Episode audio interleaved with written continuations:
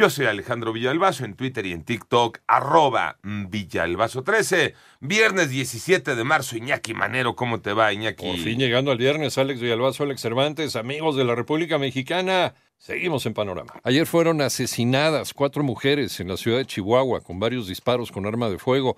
Esto, según las autoridades, se trataría de un ajuste de cuentas.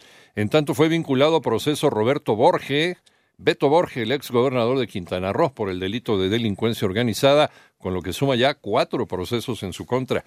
Y para la entrada de la primavera de 2023, autoridades del Instituto Nacional de Antropología e Historia determinaron que no se podrá ascender a la cima de las pirámides de Teotihuacán, ya que se busca preservar el patrimonio histórico y la seguridad de los visitantes.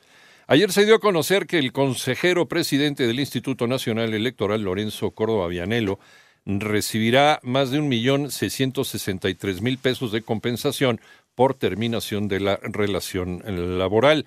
En tanto, se redujo el número de aspirantes a consejeros del INE. René Ponce. El Comité Técnico de Evaluación encargado de la selección de los aspirantes a consejeros del INE publicó la lista de 92 mujeres y hombres que resultaron mejor evaluados para continuar a la fase de entrevistas. Entre los seleccionados se encuentran Berta Alcalde, hermana de la secretaria del Trabajo Luisa María Alcalde, y Netzaí Sandoval, hermano de la extitular de la Función Pública Irmeréndira Sandoval. Será del 17 al 22 de marzo cuando se lleven a cabo las entrevistas presenciales a los 92 aspirantes y posteriormente el Comité Técnico definirá cuatro quintetas para que la Junta de Coordinación Política de la Cámara de Diputados seleccione a un aspirante de cada una de ellas y las proponga al Pleno en San Lázaro para que los diputados las voten. Para 88.9 Noticias, René Ponce Hernández. El presidente de México pidió ayuda a banqueros para impulsar el progreso del país, María Inés Camacho.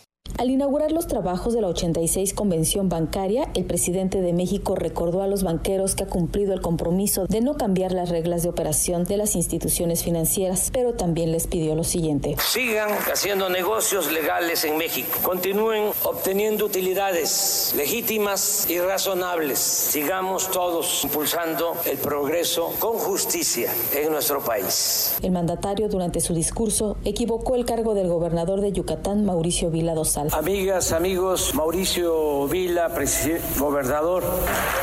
Un destape más. Para 88.9 Noticias, desde Mérida, María Inés Camacho Romero. Bueno, lo dije, lo pensé. Abierto, ¿no? Un destape más. Un destape más, está bien. Vamos al panorama internacional. El presidente francés Emmanuel Macron decidió adoptar por decreto su reforma de las pensiones sin el voto de los diputados, provocando nuevas manifestaciones por el aumento en la edad de jubilación. Y la Comisión Internacional de la Organización de las Naciones Unidas informó que ya investiga crímenes de guerra en Ucrania al asegurar que cuenta con suficiente evidencia de que Rusia ha cometido varios de ellos en la e incluso en su propio territorio. Por otra parte, Corea del Norte informó que el proyectil lanzado en dirección al mar de Japón fue un misil balístico intercontinental, según dio a conocer la agencia de prensa estatal. Esto confirmó las declaraciones del ejército de Corea del Sur.